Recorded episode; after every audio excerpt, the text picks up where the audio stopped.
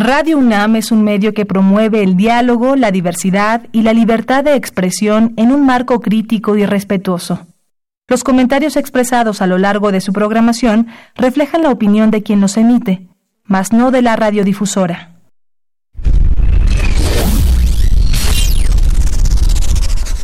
Radio UNAM y la Facultad de Ingeniería presentan Ingeniería en Marcha. Divulgación del conocimiento. Innovaciones tecnológicas. Investigación en ingeniería. Y cultura. Acompáñanos. Esto es Ingeniería en Marcha.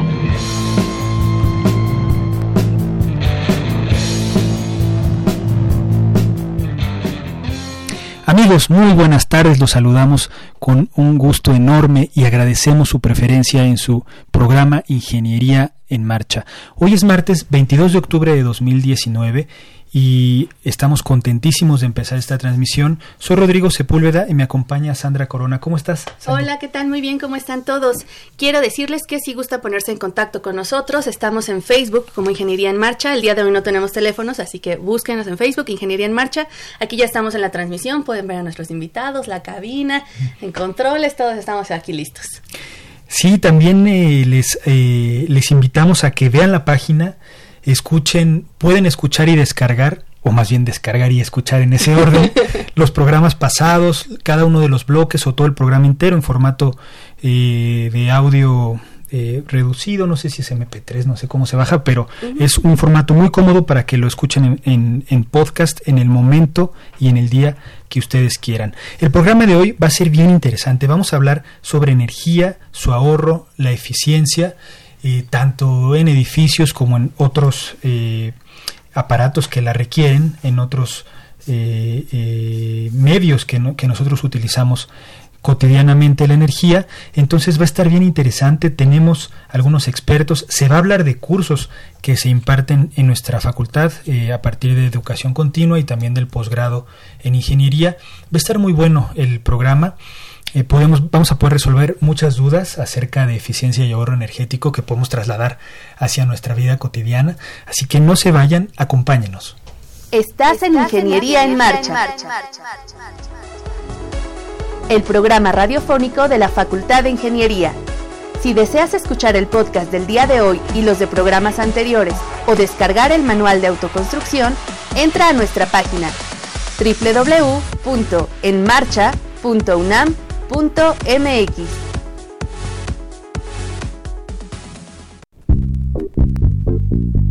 La generación de energía tiene severos impactos ambientales. Eficientar su consumo ayuda a reducir ese factor y contribuye a combatir los efectos del calentamiento global y cambio climático. Por lo tanto, las acciones que se emprendan en pro de la eficiencia energética disminuyen costos económicos, salvaguardan fuentes de energía no renovables y contribuyen al desarrollo sustentable del planeta.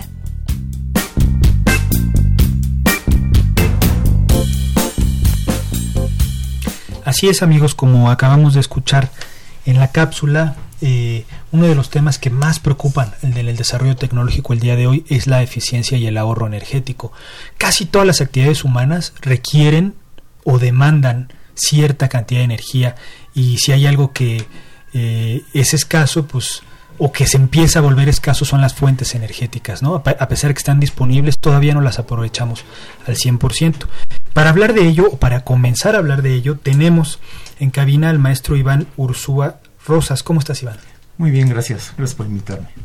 Al contrario, y, la, y a la maestra también, Rosa María Jiménez. Eh, ambos son, ¿cómo estás, Rosa Hola, ¿qué tal? Muy buenos días a todos. Muchas gracias por la invitación. Bienvenidos. Ambos son profesores de la DIE.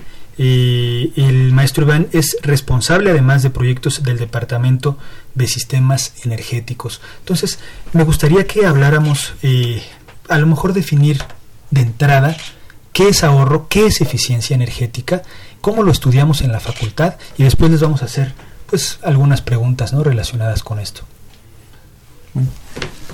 si, me permites comenzar, este, Pues nosotros entendemos o explicamos como ahorro este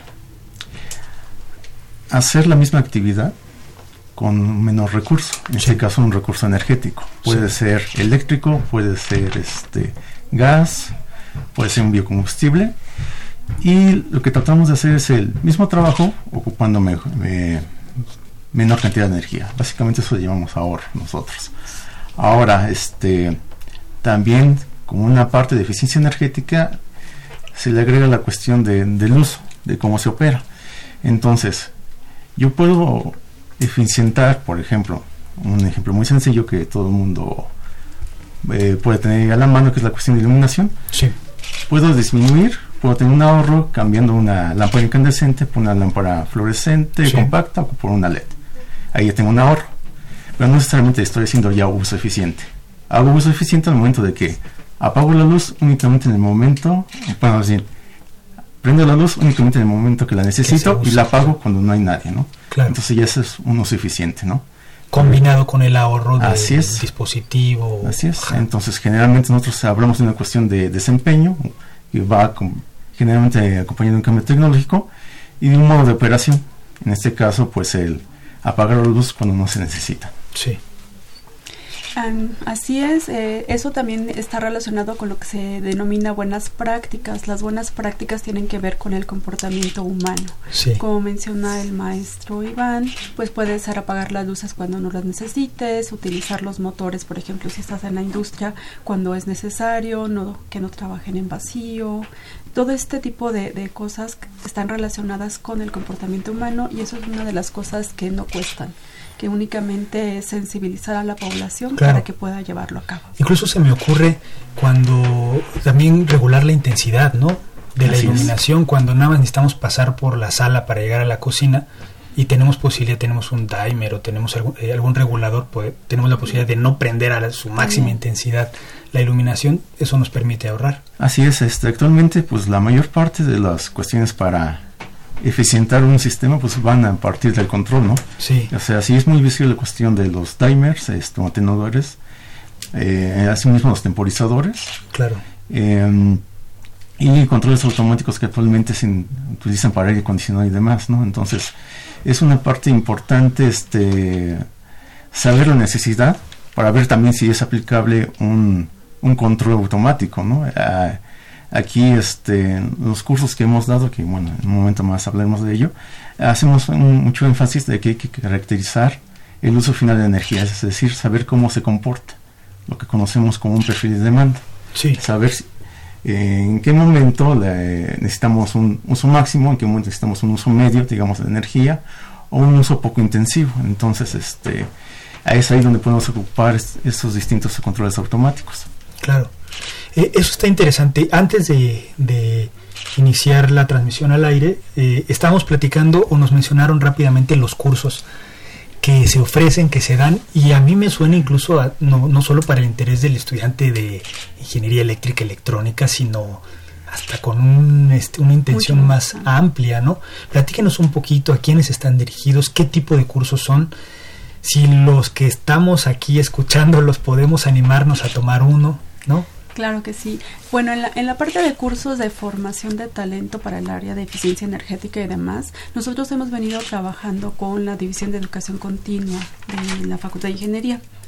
En este año hicimos o programamos cuatro cursos que estaban de hecho relacionados con cuatro webinars que dimos este año. El primero de ellos fue sobre tarifas eléctricas. Se dio un curso de tarifas eléctricas a través de la División de Educación Continua. Después se dio un webinar sobre código de red Em, desafortunadamente el curso no llenó el quórum, entonces se tuvo que reprogramar. Vamos a, ponerlo después eh, para ver si se puede reprogramar.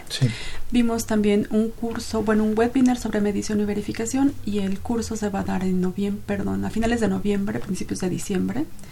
Y el día de mañana tenemos un webinar a las 11 eh, de la mañana a través de TV Ingeniería eh, sobre línea base y medición y verificación. También los invitamos a que los escuchen. Y el curso está programado también para eh, mediados de diciembre. ¿Cómo se puede escuchar? ¿Hay que acceder a alguna página? La página es a través del canal de YouTube de TV Ingeniería. Eh, diagonal live, me parece. Entonces está en vivo, vamos a salir el día de mañana. Y quiero comentar también que estos cursos los estamos haciendo en colaboración con la Comisión Nacional para el Uso Eficiente de la Energía y con la Procuraduría Federal de Protección al Ambiente a través del programa de liderazgo ambiental para la competitividad. Entonces estamos trabajando en conjunto con ellos precisamente para poder difundir más estos temas. Nos parece muy importante esto y bueno, tanto la comisión como la Profepa pues han trabajado con empresas principalmente pero lo que queremos es que esto se abra, sea, sea eh, de más difusión al respecto. Sí, sí, claro. Eh, yo quiero agregar que justamente es en el canal de TV Ingeniería, es el canal de YouTube de la Facultad de Ingeniería. Se meten a YouTube, ponen TV Ingeniería y ahí les va a salir, tiene el escudo oficial de la facultad para que no se confundan. Eh, la parte positiva de esto es que pues ustedes al conectarse pueden también escribir sus dudas y los que están del otro lado las leen a los expositores. Exactamente, totalmente de acuerdo. Y pues esperemos que mañana podamos contar con, con su participación y cualquier duda que puedan tener, pues estamos para, responder. Es a las 12 del día, Es a las 11. 11. ¿Y cuánto dura? Una hora. Una hora. Una hora de duración, está muy cómodo. Exactamente. Está muy interesante, ¿no? Claro, y si se lo perdieron, pues se queda ahí. Exacto. Claro, Exacto. Claro. Eh, quisiera eh, a ver si tienen datos. ¿Cuánta energía desperdiciamos? en una casa, o sea, ¿cuánto podría? Sí, es que es, algo, es algo que siempre y uno se pregunta en casa, ¿no? O sea, de la tarifa que, nos llega, porque pues no solo llega en el recibo lo que vas a pagar, sino el consumo. Entonces uno se pregunta cuánto podría ahorrar. No, no, no digamos un número exacto, sino en porcentaje, en proporción, cuánto se pierde en, en cosas innecesarias eh, y, y que se podrían eficientar, qué dispositivos nos recomiendan instalar en casa. Tomando como referencia la, mayor parte de los estudios que hacemos van hacia la industria, ¿no? Sí. Pero tomando en cuenta que la industria, que debe estar todavía más interesada en, tener procesos eficientes, tener procesos técnicos muy eficientes y con, digamos, una tecnología no tan obsoleta, hemos encontrado potenciales de ahorro desde el, un 20 hasta un 10% mínimo, así digamos en promedio, ¿no? Eso es de acuerdo a nuestra experiencia. Sí. Eh, Trasladando eso a, la cuestión doméstica, que tenemos eh, procesos, digamos, un poquito menos eficientes, aunque también el consumo eh, de energía es, menor, claro. pues, pues, yo creo que sí, fácilmente podríamos pensar en un ahorro eh, cercano a un 15%, fácilmente. con prácticas sencillas. Con prácticas sencillas. La otra cuestión de, o sea, es muy complicado de repente decir a una familia, pues mete todas tus lámparas por LED o cambia ese refrigerador viejo, este, o, ese tipo de o cierto tipo de lavadora que va a tener un sello FIDE. Sí. Eh, hablando de esto, de esto último, pues, eh, por ejemplo, para cuestiones domésticas, este, como bien comentó ahorita Rosa María, pues como algunas con la CONUE, vamos de repente también con gente del FIDE. Entonces, este, cuestiones domésticas, hay que buscar lo que se conoce como el sello FIDE. Sí, platícanos un poquito de eso, porque eh, digamos, los de a pie sí sabemos que implica que, que tiene cierto ahorro, que pasa por cierto estándar, digamos. Así es. Pero, ¿qué quiere decir exactamente? ¿Quiere decir que con la tecnología de hoy ya no puede ahorrar más ese aparato? ¿Qué quiere decir el sello FIDE? El sello FIDE básicamente eh, califica la eficiencia del equipo. Sí. De, de, antemano, si se si tiene sello FIDE, es que el fabricante se tomó la molestia de someterle una prueba para agregar ese sello. Claro. Entonces, este, es, va a ser un buen producto de antemano, que tenga ese sello. Hay interés, ¿no? En que sea eficiente. Sí. Lo bueno puedes reconocer con una etiqueta ah, de color amarillo en los electrodomésticos y tal cual este un sello FIDE que a veces viene en color verde, ¿no? si, no mal recuerdo. Entonces, ahí va una calificación, digamos, de un, de un mínimo a un máximo de ahorro. Eso pues va a depender obviamente de la tecnología que va a tener ese equipo, digamos en refrigeradores este, puede ir de uno que sea aceptable a uno que sea excelente, ¿no? Obviamente la cuestión es el, el costo, pero uh, finalmente tomando en cuenta que son equipos de uso diario, rutinario, pues al cabo de un mediano, largo plazo, pues los ahorros de energía pues sí, sí son, sí son buenos, ¿no? Claro. Y va desde refrigeradores, este, hornos de microondas, televisiones, es- hay muchos equipos ah, que incluso ya la CONU emitió una norma de, de lo que se conoce como modo de espera.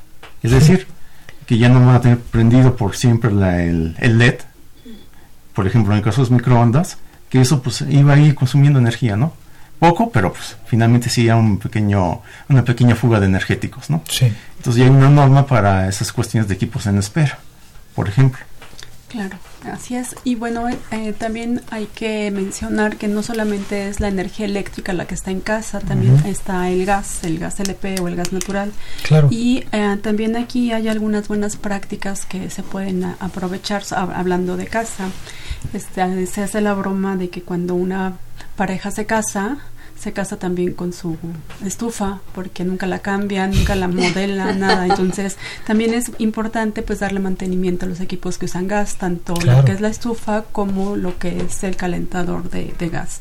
Y hay muchas opciones para ello, ¿no? Entonces, cuando cocinan, por ejemplo, pues pueden cocinar a la temperatura o modular la flama para que no tenga exceso de flama, tapar las ollas para que puedan cocinar ¿no? exactamente, aprovechar al máximo y ver que eh, pues que no te- esté tapado, digamos, el, Exacto.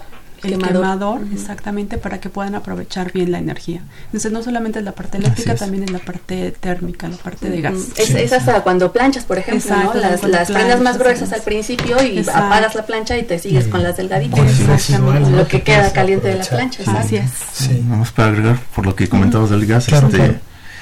actualmente pues, también hay en el mercado este, los calentadores de paso, ¿no? Que eh, hacen funcionan eh, muchísimo mejor que los calentadores de que tienen su recipiente, su depósito, ¿no? Entonces, básicamente por experiencia propia, eh, el, ahora sí que el consumo de gas eh, se puede extender un 50% más. Porque si simplemente este es el piloto ya no está eh, encendido todo el tiempo, solo se enciende una vez que hay un flujo de agua, es decir, que ya estamos en la regadera. Sí. Exacto.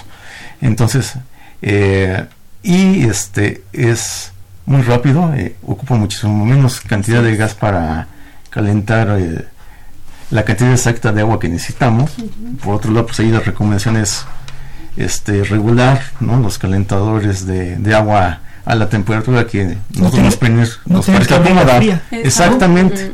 Sí. Exactamente, no llevar un, un líquido, en este caso el agua, a una temperatura mayor para, Para después enfriarla. claro. Estamos es. desperdiciando energía, ¿no? Claro. Entonces, este, pero sí, actualmente en el mercado pues hay muchas opciones, ¿no? Este, volvemos a repetir, no todos a lo mejor tan, tan accesibles económicamente, pero bueno, podemos empezar con las, primero con las buenas opciones, tal cual, ¿no? Como lo acabamos de mencionar. Sí. Exacto. En redes sociales tengo a Jorge Ojeda que dice, ese era mi profe. Hugo Morales, saludos al ingeniero Iván, excelente compañero de trabajo diseñando transformadores. Rigoberto Guzmán nos está viendo, también aquí nos dice que hay un poco de problema con el audio, trataremos de hablar más fuerte. aquí estamos. Y yo, bueno, yo quería preguntarle al ingeniero Iván, por ejemplo, en esta parte de cómo se van modificando los electrodomésticos, lo que nos venden, los centros de, de- de secado, por ejemplo, ¿no? Que antes eran de gas, ahora son eléctricos. ¿Cómo, cómo ves tú esa parte? O sea, ¿de verdad es mejor haber cambiado a que sea eléctrico y no de gas? ¿Estamos gastando más o menos energía? Mira, este. eh, realmente cuando hablamos de cuestiones térmicas, eh, siempre es mejor este, no tener cambios en cuanto al modo de energía. Es decir, eh, si ocupamos un, eh, un calentador eléctrico, en algún punto, en una central de Se generación, genera con. con combustible, ¿no? Carbón, este, combustible, lo que sea, ¿no? Gas. Exacto. Eso lo transformamos en energía eléctrica, la transportamos, la llevamos al domicilio y entonces ahí lo volvemos a transformar ahora en calor, ¿no? Eh, entonces, realmente ahí- ahí es más cuestión del que es más económico, ¿no? En, en ese momento. Eficiencias, ambos pueden ser eficientes. Eh, pero sin lugar a duda, este es mucho mejor desde el punto de vista de transformación y de aprovechamiento de energía. En este caso, pues a lo mejor quedarse con el gas, ¿no? Claro. Pero eso tiene otras implicaciones también este, en cuestiones de emisiones y demás que hay que poner sobre balanza, ¿no? Eh, a lo que voy es que dependiendo de la aplicación y dependiendo de la tecnología que estemos hablando, no necesariamente una va a estar por arriba de la otra. Claro, claro. En este caso en concreto. Claro, pero además tratándose de los centros de secado, recuerden que la buena práctica es mejor aprovechar la, parte natural. Cuando hay sol, pues mejor sacar a, a, tender la ropa para que se seque y así evitamos más emisiones y consumir energía. Es una de las buenas prácticas. Claro, sobre todo si, si, hay forma cómoda de hacerlo, ¿no? Porque una persona que vive en un departamento que no le pega el sol y eso, pues se entiende. Sí, sí, esa, es mi parte de la queja, ¿no? Pero un alguien que tiene casa, que tiene patio, pues, no, pues claro, el mejor y además mata las bacterias. Totalmente. otra cuestión son los tiempos, ¿no? Obviamente, pues disminuir el tiempo de colgar la ropa. Así es. Un tanto la comodidad, digo. Hablando de eso, pues sí, también la comodidad, pues lleva un consumo energético, ¿no? Y unas implicaciones ambientales también. Claro. Así es. Claro. Eh, comentábamos igual fuera del, del, aire que te dedicas una parte de ahorro de energía en motores eléctricos. ¿Nos podrías platicar un poco sobre esto? Sí, este, ahí estamos hablando un poquito más hacia la industria, pues la gente que a lo mejor nos, nos escuche que pues ahí tiene una pequeña empresa, una pyme y que tiene por ahí sus motores. Eh, pues nosotros lo hemos encontrado en los estudios que hemos hecho, distintos diagnósticos que hemos hecho. Eh, hemos encontrado eh, algunas recomendaciones típicas ¿no? que eh, propias de las industrias pequeñas. Eh, lo que más hemos encontrado son motores que se encuentran sobredimensionados para las aplicaciones. Es decir, motores que tienen una cierta capacidad, comúnmente conocida o medida aquí en caballos de fuerza, que es mucho mayor a la necesidad real, ¿no? Por un lado, hace un momento mencionaba Rosa María que muchas veces se deja el, el motor encendido, rodando en vacío, y que es, entonces eso implica un consumo energético y un desaprovechamiento de energía. Entonces, este, eso es lo que hemos encontrado en la industria. Eh, también mucho la cuestión de las reparaciones. Y es relativamente sencillo reparar un motor, se puede llevar este, incluso al taller de la esquina, se va a cambiar el, alambre, se va a rebobinar y va a seguir funcionando. Eso es indudable, ¿no? Las mismas necesidades y los costos hacen que lleguen a esas prácticas. Lo que no se sabe es que a lo mejor si ocupo el motor por debajo del 50% de su capacidad, pues estoy perdiendo a lo mejor 6 puntos de eficiencia. Si lo reparo, eh, reparo una, una vez, dos veces, tres veces, pues a lo mejor estoy perdiendo más de 5% de eficiencia.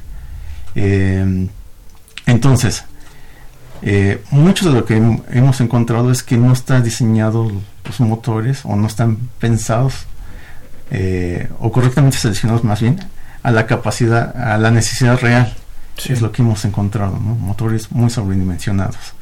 Entonces, eh, una recomendación que les podríamos hacer es que se tratan de hacer con alguien, un técnico, no necesariamente un ingeniero, pero un técnico sí les puede asesorar perfectamente en cuanto a la capacidad. Y por otro lado, este, tratar de evitar eh, en la mayoría de lo posible las reparaciones.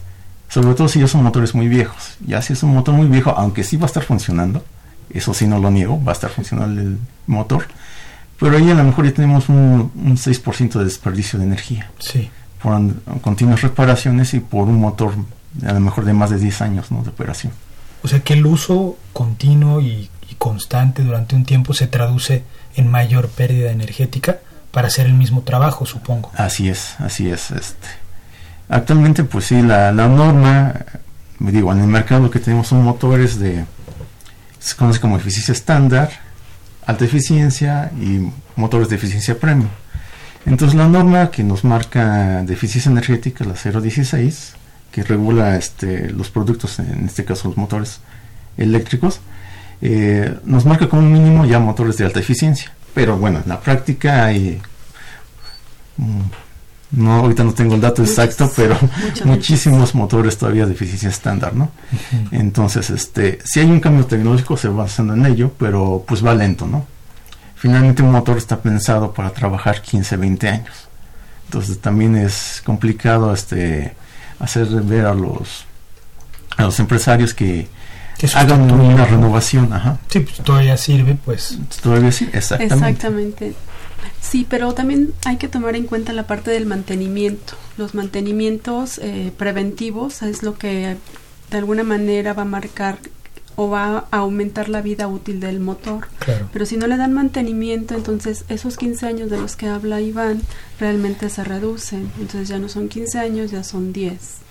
y entonces eh, ellos confían en que no, pues la placa dice que me dura 15 años, pero con cierto mantenimiento, pero si no le dan mantenimiento, pues la eficiencia se viene para abajo. Claro. Eh, estamos hablando de la industria, pero pues se me ocurre que también se aplica en casa, por ejemplo, para la bomba del agua, ¿no? La bomba del agua, la, todos los electrodomésticos. El refri, ¿no? Que tienes para la lavadora, la lavadora, este, los calentadores de agua, que esos llevan cada cada año se recomienda una limpieza.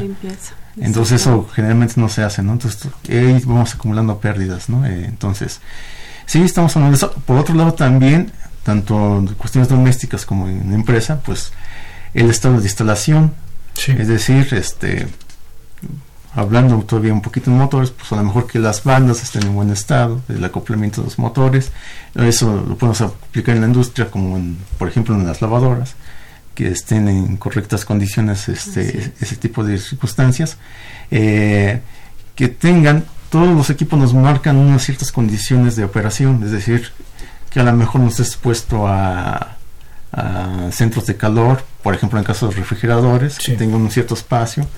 A eso nos referimos con la instalación, ¿no? O que no esté pegado o que esté instalado el refrigerador al lado de una ventana, ¿no? Claro. al lado de la estufa. O al lado de la estufa, claro, por ejemplo. Claro. Entonces, este, hay veces que eso se descuida por necesidades, por, de espacio, pero finalmente eso conlleva otra un consumo energético mayor para poder realizar un trabajo. Muy bien. No sé si quieres preguntar algo más. Ya estamos. Pues muchísimas gracias eh, por estar con nosotros. Seguramente van, espero que empiecen a salir dudas eh, de nuestro público. Si las puede contestar la siguiente invitada, lo haremos. Si no, pues se las pasaremos para que nos ayuden un poco. Estuvo con nosotros el maestro Iván Ursúa Rosas. y ah, tenemos pendiente una invitación eh, a la especialización. Sí, una invitación para todos los que, aquellos que estén interesados en el ahorro y suficiente energía. La Facultad de Ingeniería tiene en el programa de especializaciones, eh, tenemos el programa de ahorro y uso eficiente, tal cual. Entonces ahorita está la convocatoria abierta, eh, les invito a que entren a la página de la Facultad de Ingeniería UNAM, busquen el programa de especializaciones y hasta el 31 de octubre todavía se pueden hacer un preregistro. Sí. Eh, vía internet, este, ahí pueden checar los datos, pero básicamente son generales, identificación, acta de nacimiento, este, algún comprobante de estudios, etcétera, ¿no? Para poder ingresar al 27 de enero, es donde comenzamos con clases. Es un programa que dura dos, semestres, es muy rápido y va orientado a cuestiones eléctricas, es decir, pueden especializarse en el área eléctrica o en el área térmica. Entonces es muy interesante, entonces esperamos que por ahí se nos puedan unir ahí los que estén interesados y es opción de titulación para aquellos que nos escuchan de la facultad. Está perfecto. Entonces se tienen prácticamente 9, 10 días para que se cierre la convocatoria y bastante tiempo si se animan. Y gratuito. Así es, así es. Pues qué bueno que, que, nos comunican esto. Muchísimas gracias por venir al programa. Estuvo con nosotros el maestro Iván Ursúa y la maestra Rosa María Jiménez, ambos profesores de la DIE. Muchas gracias. Gracias a ustedes. Saludos. Hasta luego. Estás en Ingeniería en Marcha. El programa radiofónico de la Facultad de Ingeniería. Si deseas escuchar el podcast del día de hoy y los de programas anteriores o descargar el manual de autoconstrucción, entra a nuestra página www.enmarcha.unam.mx.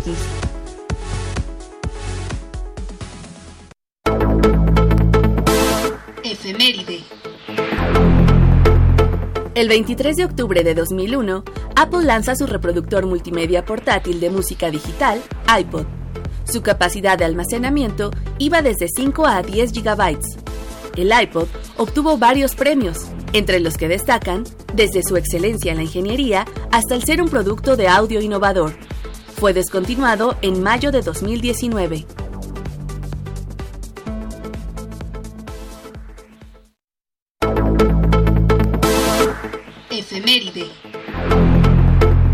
El 25 de octubre de 2001, Microsoft lanza Windows XP, sistema operativo para ordenadores personales. Sus principales características fueron ambiente gráfico más agradable, secuencias más rápidas de inicio y capacidad del sistema operativo para desconectar un dispositivo externo, así como instalar nuevas aplicaciones y controladores sin necesidad de reiniciar el sistema.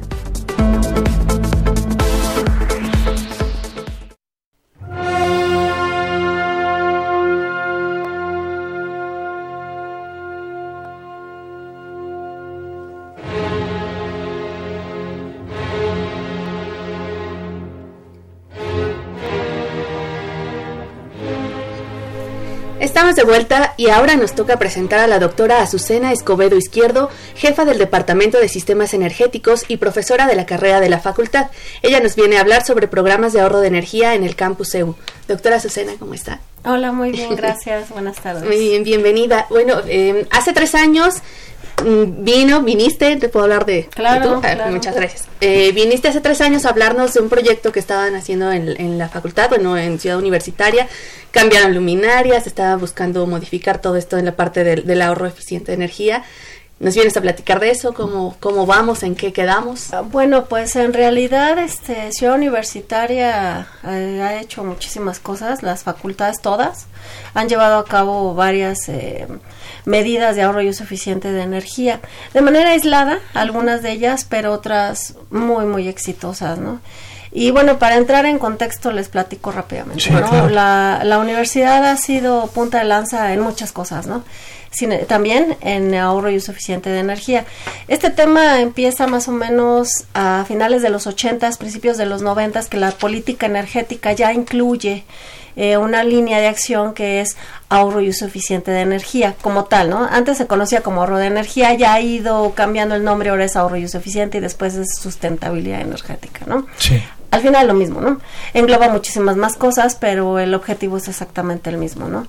Entonces, este, bueno, desde ahí se empezó a tener programas a nivel de CEU, a nivel de campus, y em, se empezaron a hacer a partir de hacer levantamientos eléctricos para poder eh, verificar en dónde estaba la mayor cantidad de energía consumida, en qué uso final estaba. Pues estoy hablando de muchos años y desde ahí ya se ha identificado que la iluminación interior era uno de los más importantes. Eh, también no sé, recuerdo si hace tres años platicamos de que Ciudad Universitaria, la UNAM, tiene prácticamente tres premios de ahorro de energía como tal. Eh, uno de ellos lo tiene el Instituto de Ingeniería en La Torre, el otro lo tiene la Facultad de Ingeniería y otro lo tiene una FES, que ahorita no recuerdo cuál es, para hacer una sustitución masiva de luminarias, ¿no? Y bueno, así se han ido haciendo muchas, muchas cosas. El Puma intervino en otras, la facultad en otras, arquitectura en otras. Al final, eh, todos los esfuerzos eh, de manera aislada, pero cuando los juntas han sido extraordinariamente buenos, ¿no? También se han hecho cosas en, los circuitos, ya se cambiaron lámparas eh, que eran las de sodio de alta presión. Ahorita tenemos aditivos metálicos que son las una de las lámparas más eficientes que hay. Y estas lámparas ya tienen, no tienen tres años, de hecho han de tener como unos ocho o nueve años, siguen funcionando. Eh, además tiene la característica de que dimean la luz. Es decir, por ahí de las 12 de la noche, en donde no hay nadie en Ciudad Universitaria, se va prácticamente la demanda de la luminaria al 70% y eso tiene un ahorro adicional. Claro. El mm, estadio, el estado de Olímpico, también este se cambiaron todas las luminarias al grado de que ahorita tienen unos niveles de iluminación que en teoría son los que especifica la FIFA, ¿no? Entonces, eh, todas las acciones que se han llevado a cabo dentro de CEU han sido importantes desde el hecho mismo de que se están realizando, ¿no? Eh, no, no olvidemos que somos una universidad pública y por lo tanto pues los recursos tienen que ser utilizados para cosas más importantes, ¿no? Entre comillas, ¿no? Porque el ahorrar un kilowatt hora implica hacer una reducción de gases de efecto invernadero, ¿no? Entonces, bueno, viene junto con pegado ahorro de energía, reduzco mis gases de efecto invernadero y por lo tanto cumplo con mis especificaciones que tenemos ante los protocolos de Kioto, ¿no? Los, los procedimientos internacionales que existen, ¿no? Em, la facultad ha estado participando muy activamente en todo este tipo de proyectos, eh, ya sea a través de, programas específicos como fueron PAPIT, como fue el programa de Ciudad Universitaria de la Energía hace ya algunos años. Del 2005. Así es, ¿no?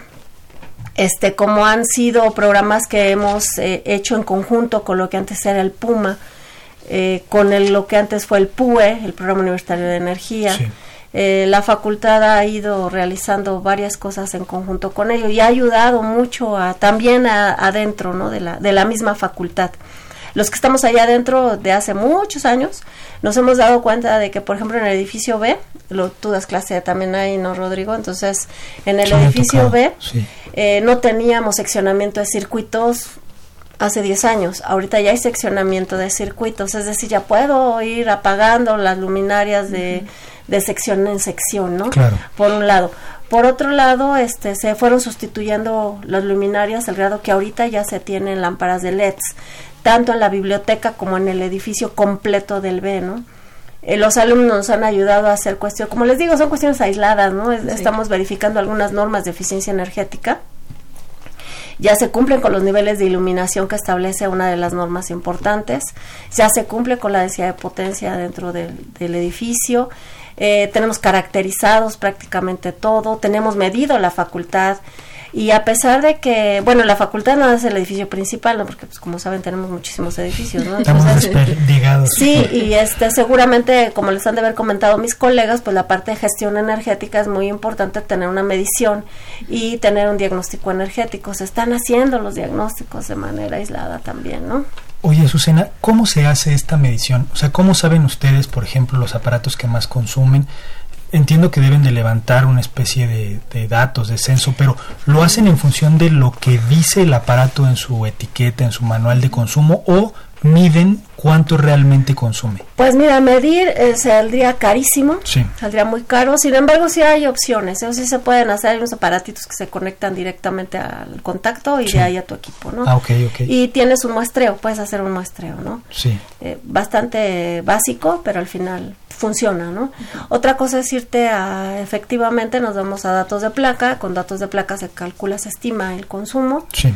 y este y otra cosa es irte a internet y en internet hay universidades de prestigio como Berkeley que tiene información tiene bases de datos impresionantes entonces De consumo de, consumo de energía por equipo Sí. ¿no? entonces este te puedes ir a esas bases de datos y hacer cierta validación de lo que tú estás haciendo como levantamiento no Eh, no olvidemos que Ciudad Universitaria tiene si mal no recuerdo seis acometidas en media tensión de ella distribución en media tensión que dicho sea de paso la distribución en media tensión este también fue parte de un proyecto de Ciudad Universitaria de la Energía que no fue un programa específico para ahorro de energía fue un programa de seguridad para el cumplimiento de la norma 001 y seguridad para todos nosotros porque ya había muchas fugas, o sea, tiene 60 años, 70 años, ¿no? Tiene Claro. el campo antiguo, ¿no? Entonces, este se hizo el cambio y eso propició también un ahorro de energía directamente en la factura completa, ¿no? Porque se- no teníamos pérdidas, ¿no? Entonces, este, de ahí llegan los transformadores a cada uno de los edificios. No tenemos medición en los edificios de manera individual. Eh, sí existen ciertos equipos que se están conectando a las subestaciones al tablero general, en donde sí se puede realizar la medición, pero nosotros como usuarios, entre comillas, normales, pues no podemos hacerlo, se hace de manera centralizada. Entonces, y no son todos. Entonces, lo que nosotros hicimos a través de todos estos programas que hemos platicado, que ha sido Universitaria de la Energía, algunos con Puma, etcétera, se han comprado equipos de manera aislada y se han conectado en algunos edificios de cada dependencia. La facultad tiene uno. Y existen varios conectados y se ha hecho seguimiento. La facultad eh, tiene un área que seguramente el maestro Ursúa comentó de, pro- de proyectos de ahorro de energía, que más bien conocido como el PAE.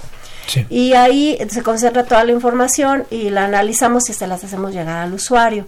Haz de cuenta que es como su factura de energía eléctrica, ¿no? Y ellos ven cuánto consumieron, cómo han ido conforme al tiempo, y eso les sirve para llevar una estadística de cómo han ido subiendo o bajando. Universum es un caso extraordinario. Cambiaron varias de sus luminarias a LEDs y bajaron prácticamente la demanda en un 30%, bajaron su consumo también, entonces fue extraordinario lo que hicieron, ¿no? Y lo fueron haciendo de poquito en poquito, es decir, Sí. con el presupuesto que se tiene de manera anual para la parte de mantenimiento. No hubo un proyecto como tal, ¿eh? Hacer un proyecto como tal, pues es suficiente, estamos hablando de inversiones considerables, ¿no? Y más si estamos hablando de LEDs eh, que cumplan con normas, ¿no? de LEDs que sean eh, no solamente normas de eficiencia energética, sino también normas de seguridad, ¿no?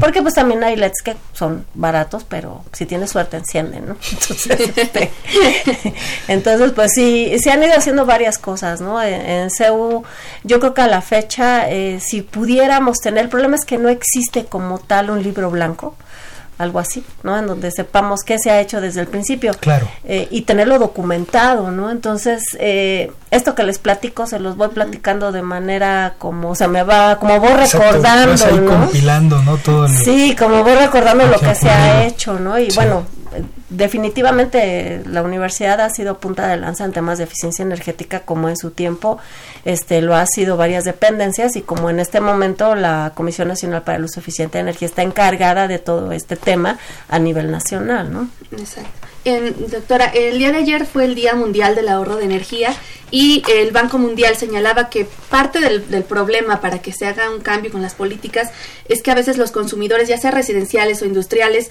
no conocen realmente la eficiencia de los equipos que están comprando. Entonces, por ejemplo, en esta parte de Ciudad Universitaria, ¿cómo has visto tú la, la aceptación? Hace tres años comentabas tú, sí, todos quieren cambiar, compran LEDs, pero compran malos, ¿no? No compran los adecuados. Entonces, ¿cómo has visto tú el cambio durante este tiempo de decir, ok, vamos, a, vamos con los expertos, vamos a comprar los que tengan la norma adecuada? cómo ha ido mejorando y cómo eso lo podemos nosotros aprender para aplicarlo también en nuestra casa, donde obtenemos esta información. Eh, bueno, eh, de hecho hay estadísticas en donde el consumo de energía a nivel residencial por persona ha ido bajando.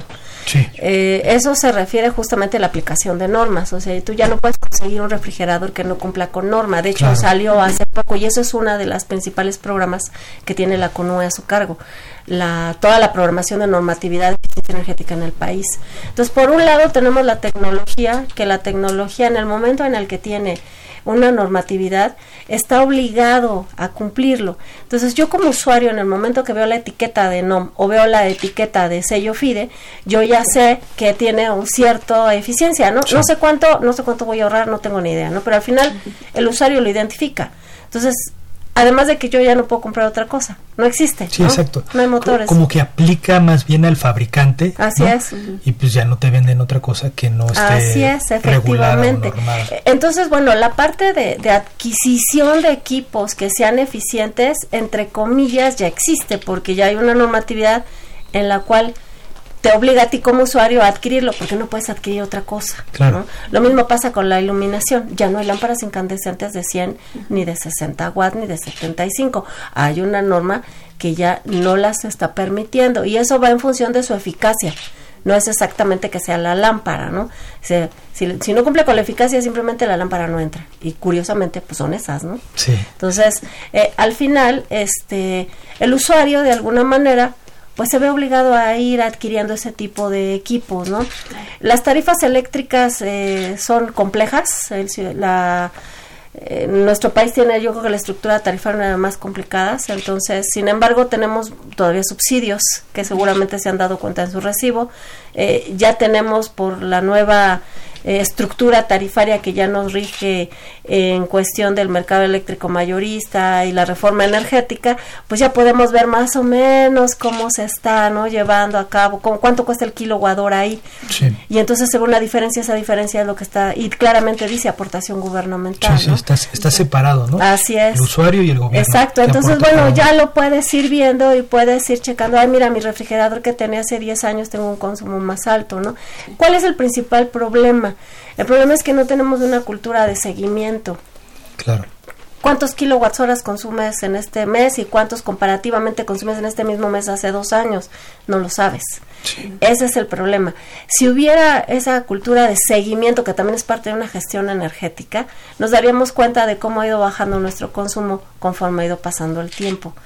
Depende, claro, depende de ciertas circunstancias, ¿no? Si llega tu tía con tus tres o con tus tres primos. Y el fin de semana ya, el ahorro ya, ya, En la facultad ha sido este importante el hecho de que la gente que esté involucrada con la parte de mantenimiento de los edificios eh, han tomado la bandera de hacer un uso eficiente de energía y entonces están comprando cosas al final que saben que pueden tener un ahorro. No saben cuánto, insisto, porque al final no tenemos una medición como tal. Si tuviéramos una medición como tal, entonces sí podríamos decir, bueno, de esto que compraron esta fecha ya se tuvo. Hubo tal diferencia. Así es. Y además ni siquiera es, margin es marginal más bien, ¿no? Porque compran de poquito en poquito. Entonces de ese poquito en poquito pues se va teniendo un poquito de un poquito de kilowatts hora, que al final cuando lo sumas al año ya tienes un ahorro como tal, pero no lo sabemos porque no tenemos esa estadística como tal, ¿no? La tecnología está resuelta. La gente que está involucrada cada vez se hace más responsable de eso y se está dando cuenta, como la gente de Universum. La gente de mantenimiento fue iniciativa propia, ¿eh? O sea, sabían que había una tecnología mejor, vamos a ver qué tal. Lo pusieron, vamos a ver qué tal no sabían exactamente qué es lo que estaba sucediendo hasta que la facultad empezó a analizar. Claro. Uno de mis alumnos se tituló con ese proyecto y empezó a ver, no, pues es que la demanda se fue al piso. Eh, Ciudad Universitaria también tiene una característica bien particular, ¿no? Nosotros eh, tenemos un montón de edificaciones, de tipologías súper diversas, ¿no? Sí. Hay un artículo que se escribió con el Instituto de Ingeniería donde se hizo el inventario de gases de efecto invernadero, donde se especifican las tipologías. Se involucró el Instituto de Ingeniería, la facultad y hasta la Dirección General de Obras para poder llevar a cabo ese proyecto. Fue muy importante en su época, ¿no? Y bueno, al final eh, se dividen las, te- las tipologías de los edificios, ¿no? Se establecen indicadores energéticos a través de los levantamientos que mencionaba Rodrigo, ¿no? Sí. Y de ahí se pudo establecer un consumo eh, no típico, no base, pero un consumo que establece ciertos parámetros para poder determinar cómo debería de ser su consumo después. No Claro. sé si me explico, ¿no? En cuestión de esos finales, ¿no? Eso se ha hecho a través de tesis incluso y de servicios sociales. La pregunta que, que- que te quería hacer va muy relacionada con esto último que mencionas. ¿Qué falta por hacer?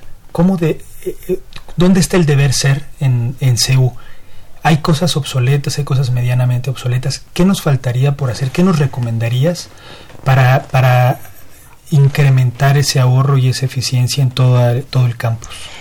Y yo creo que el principal problema, y esto, bueno, desde que salí de la universidad estoy dedicada a este tema, ha sido que no importa que yo tenga LEDs, que tenga la mejor tecnología, si no la opero de manera adecuada. Sí, Eso es eficiencia energética. Si yo no hago un uso eficiente de eso, no va a importar que yo tenga la mejor tecnología. claro. La única manera de obligarme a tener un uso eficiente, de usarlo de manera eficiente, es a través de control, pero eso implica más inversión. Entonces, ¿de quién depende? De los usuarios. Claro. ¿Hacia dónde debe de ir toda la estrategia? Hacia una capacitación, hacia una concientización sobre lo que implica. En este momento las nuevas generaciones ya saben lo que implica lo que es este cambio climático, lo que está implicando tener unas, unos grados más o un grado o dos grados más de temperatura, Sí. ya lo saben. ¿no? Sin embargo, salen del salón y dejan encendida la iluminación artificial. El profesor llega, enciende la iluminación artificial y cierra las cortinas. ¿no? Yo llego a mi oficina, digo yo no, eh, pero conozco profesores lo hacen, ¿no? Llegan a su oficina, encienden la iluminación artificial. Y todo el día se y van a clase y y todo. a si realmente, Sí, ¿no? sí, sí. No saben si realmente la necesito, ¿no? Sí. Con luxómetro en mano he ido a algunos cúbicos. Mira, tiene suficiente iluminación para que... Ay, pues es costumbre. Son patrones de comportamiento que para irlos modificando requerimos muchísima información y capacitación y difusión particularmente para poder modificarlo. Es ahí donde creo que está el, el problema, ¿no? O sea, ¿en qué caso tiene tener la mejor tecnología si no lo uso de manera correcta? Claro. ¿Para qué migro a, co- a- a, este, energías renovables si no utilizo de manera correcta las fósiles? Claro. Entonces, bueno, creo que ese es el meollo del asunto. Hay que cambiar definitivamente nuestros patrones de consumo, nuestros patrones de uso de ese consumo y a través de una capacitación, de una difusión de lo que se puede lograr, ¿no? Horario de verano es algo bien clásico, ¿no? A mí no me gusta, a mí sí me gusta, no se ahorra nada, no, sí se ahorra. No, o sea, de, de hecho, Ciudad Universitaria, como creo que lo platicamos hace tres años, no estoy muy segura, este, hemos hecho análisis de si hay ahorros o no hay ahorros por impacto de horario de verano. Sí los hay, no en todos los edificios, No. por el mismo patrón de comportamiento energético que tiene el edificio, ¿no? Claro. Entonces no es cuestión de que me guste o no me guste. Digo, ay, a mí no me gusta porque parece que duermo una hora menos. Ni duermes una hora, menos, ni duermes una hora más, ¿no? Al final estás usando la iluminación natural en lugar de usar una iluminación artificial y eso implica kilowatts hora no usados, ¿no? Particularmente en periodos en los que le cuesta más al país que tú puedas encender tu iluminación artificial, ¿no? Claro. Entonces, más bien va de la mano, o sea, la información y la difusión y la concientización, ¿no? Sí, yo creo que es más difícil en una institución como la nuestra o incluso en el trabajo, porque como no nos llega la factura, en la UNAM no nos llega, no tenemos directamente que pagar por esa energía, Sí. pues no es como en casa, de que si sabes que dejas todo el día la luz encendida, pues Te tú la vas a caro. tener que pagar, Claro, ¿no? claro. Pero en tu lugar de trabajo no es tan directo. Sí, así es, no, no, no es tan directo y bueno, eso implica que vas a acabar pagando más, ¿no? Por hacer un uso ineficiente de energía, ¿no? Claro. Eh, aquí en redes sociales, Hugo Morales dice saludos a la ingeniera Azucena, gran compañera de primer semestre hace algunos años. Ah, sí, sí, lo conozco, gracias. Muchas gracias, Hugo. Y bueno, a mí me gustaría destacar justo esta parte que hablas de, de cambiar usos y costumbres, ¿no? O sea, comentabas también hasta, hace tres años esto de que los salones con las eh, eh, cortinas corridas de parte de azul marino, ¿no? De que no corre nada de luz. Eh, es parte, creo, importante de, de cómo podemos ah, usar mejor la misma energía que nos está dando el sol. Muchas de las construcciones están pensadas con la orientación hacia el sol, que todo el día se caliente la casa, nos entre luz solar y, usarla, ¿no? Y creo que no sé si nos estamos volviendo muy parias o muy topos o qué nos pasa, que siento que todo el mundo estamos, este, cerramos siempre la luz a las casas a las que yo voy, siempre es así, aunque tengan iluminación natural. Sí, claro, bueno, además ahorita que comentas eso, existe una norma que especifica lo del envolvente. O sea, si tú tienes específicamente tu orientación hacia el sur, aquí en esta latitud, ¿no? En donde el sol prácticamente te da todo el día sobre el sur, pues está bien chido en esta temporada que hace frío, pero te reto que lo tengas en mayo. No, pues es un calor horrible y tienes que hacer uso de otro tipo de tecnologías para poder tener confort térmico adentro de tu casa o del edificio en el que estés.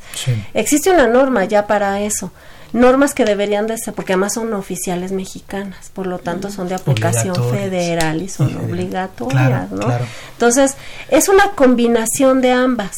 O sea, el hecho de que yo tenga todo mi edificio de vidrio que parezca una vitrina no quiere decir que es para que utilices la iluminación natural la utilizas, pero de repente me estoy asando. Entonces, ¿qué hacen? Pues pongo persianas, o, en lugar de usar otro tipo de de estrategias arquitectónicas como es el diseño bioclimático que hay nuestros vecinos de arquitectura son súper expertos en el tema, ¿no? Sí. Entonces, eh, sí, también, pero también están sus asegúnes, ¿no? O sea, sí necesito usar iluminación natural, pero también necesito bloquear la cantidad de calor que va a entrar a, a, mi casa o al recinto en donde esté, porque si no voy a estar o voy a requerir usar un ventilador o ya el caso extremo un aire acondicionado, ¿no? Entonces, eh, va también en cuestión de información, ¿no? O sea, si yo supiera que cómo debería de estar pensando diseñar mi casa o qué consecuencias va a traer no solamente hacia mi bolsillo, sino al país y al mundo por estar usando ese tipo de cosas, bueno, creo que a lo mejor por ahí entraría cierta concientización, insisto, es concientización, información y difusión, ¿no? Esto que les digo del universum, este, yo creo que no se ha difundido lo suficiente, se hizo una tesis, em, pero no hay, eh, no se ha eh, difundido diciendo, bueno, este, estos amigos son un ejemplo, porque al final lograron reducir el nivel de iluminación, el consumo de energía, la demanda, manteniendo el confort. O sea, ahorro de energía no quiere decir hacer medidas talibanescas, decía un ex jefe mío, ¿no? Este, necesito ahorrar energía, pues apágales la iluminación, este, o apágales el, aire y no importa, pues sí, o apágales el aire acondicionado, no, no, de eso no se trata. Se trata siempre de mantener el confort o mejorarlo utilizando la misma cantidad de energía, que tiene mucho que ver con sustentabilidad, ¿no? O sea, de ahí yo creo que tiene que ver con sustentabilidad. Hablabas de, de control y una parte entiendo que recae en el usuario y otra parte pues debe de recaer, no sé, en procesos de automatización. Platícanos un poquito de eso, de la parte digamos que podría estar exenta de la torpeza humana, ¿no? claro, claro. bueno, eh, eh, creo que lo platicábamos también, o sea, hay una manera en la que yo me aseguro de que el usuario no, no cierre las cortinas y esa es poniéndole un sistema de control. No, pues es que me molesta porque me refleja. Pues no puedes, porque él no te va a permitir el control hacerlo. O el nivel de iluminación, tiene suficiente aportación de nivel de iluminación, no puedes encender la lámpara. ¿no? Así de sencillo. El Instituto de Ingeniería lo intentó hacer en el edificio, en la torre. Eh, no sé si pusieron dos pisos, no sé si terminaron los demás pisos, pero lo hicieron para que no hubiera problemas en cuestión de, bueno, me voy y pues son, son investigadores grandes varios de ellos que pues se van y se les olvidó apagar la iluminación artificial. ¿no? Entonces el control es lo que obliga a que se haga. Hay muchos sistemas de control, demasiados diría yo. Hay hasta el grado en el que tú haces tus escenarios de, de ambientación, de iluminación en tu lugar de donde estés, ya sea tu oficina o incluso tu casa, ¿eh? O sea, lugares donde ya te venden sistemas de control para casa, donde puedes atenuar luz, puedes hacer hasta, muchas hasta cosas. tono, ¿no? El tono de la luz. Claro, el- varía la temperatura de color, Sí. o sea, puedes hacer escenarios espectaculares. El problema es que es costosísimo, ¿no? Claro. Ah, todavía. Todavía es Supongo que con el paso del tiempo, pues eso irá. Eh, posiblemente, sabe, pero desde que yo estoy dedicada a esto siempre ha sido muy costoso. Y ya tiene 25 años, ¿no? Sí. ¿Y, y cómo ves las nuevas tecnologías, justo hablando de esto? Que hay, hay celdas solares, ¿no? Todo el mundo dice, usa celdas, celdas solares, celdas solares, y ahora hay unas que son oscuras, que dice que aprovechan mucho mejor eh, toda la luz, que no, la, no se refleja, entonces absorben más. Es muy caro, pero dicen que es como la opción. ¿Tú cómo ves eso? Eh, Pues ahorita, este, la parte de fotovoltaica, ¿te refieres o a calentamiento solar? Um, generación no, no, de calor generación, o no, no, de, no, energía eléctrica. energía Eh, bueno, hay que, hay que, la parte de generación de energía eléctrica ahorita la CRE está trabajando en una norma oficial mexicana, justamente para eso, porque pues entran de todos lados, ¿no? Y te pueden decir, pues este, mi panel tiene tanta eficiencia. A mí me da terror, ¿no? Ver que de repente hasta en cualquier lado, no digo nombres, pero si entran a internet a buscar, este, quién vende ese tipo de cosas, hay alguien que está dedicado a telefonía y que resulta que vende paneles fotovoltaicos. Ah, los ¿Cómo crees? y todo, sí, pues, sí, todo. Y hay normas Claro. para eso, que no son oficiales, son voluntarias para instaladores, que también conocer de alguna manera ya está viendo este certificar, ¿no? FIDE también certifica en la parte de térmica, ¿no? Sí. Entonces, este pues a- hay, hay que ver- hay que verificar qué tipo, mira, para cualquier tipo de equipos, si no tiene norma, pruebas de laboratorio. Y de laboratorio que esté de acuerdo a la normatividad eh, de la norma de metrología, que la EMA lo tenga ya acreditado. Claro. Y si está acreditado y me entregas la prueba de laboratorio, entonces sin problema alguno. Si es que no existe norma, ¿verdad? Claro. De acuerdo. Pues doctora Susana, ya se nos está acabando el tiempo, vamos a cerrar. No sé si quieras compartir una idea final. Pues eh, solamente este justamente verificar si cumple con normatividad lo que estamos comprando. Eh, no porque es barato sea es bueno eh, y no porque sea caro también es bueno. Hay que definitivamente irse a especificaciones técnicas. Especificar muy bien una lámpara, un aire, un motor, lo que sea, nos da la certeza de que el equipo que estamos nosotros requiriendo va a cumplirlo con lo mínimo que nosotros queremos. ¿no? Entonces, las especificaciones técnicas son lo más importante en este caso para asegurarme al menos que el equipo cumpla con cierta eficiencia o que cumpla con lo que yo necesito. Ya como usarlo ya es otra historia, ¿verdad? Depende Claro. del usuario. Claro. De hecho, he visto que hasta viene una escala gráfica, o sea, tampoco hay que saberle mucho de kilowatts hora y demás, sino que viene una escala gráfica del desempeño, ¿no? Bajo, mediano, bueno, excelente. Sí. Y uno se da cuenta qué tanto ahorra energía el equipo. Así es, así es, especialmente en tu casa, ¿no? Sí. Exacto. Pues bueno, pues me despido. Muchas gracias, doctora. Gracias a todos los que nos estuvieron siguiendo por redes sociales. Rodrigo, gracias. Sí, gracias Andy. Ya se nos acabó el tiempo, se pasó bien rápido el programa. Es un tema bien interesante, sobre todo porque nos afecta, o sea, donde trabajamos, pero también en casa, ¿no? Y en la segunda casa, que es la UNAM. así es. Así es. Pues ya nos vamos. Muchas gracias por su preferencia, por escucharnos toda esta hora. Eh, no nos vamos sin antes dar los créditos del programa. En la producción está Pedro Mateos, en redes sociales y en la conducción Sandra Corona, en la coordinación de comunicación José Luis Camacho, en la página web Fanny León y en los controles técnicos Socorro Montes. Continúen disfrutando de la programación musical que Radio UNAM tiene para ustedes. Hasta pronto. Radio UNAM y la Facultad de Ingeniería presentaron Ingeniería en Marcha. Divulgación del conocimiento. Innovaciones tecnológicas. Investigación en ingeniería y cultura. Ingeniería en Marcha.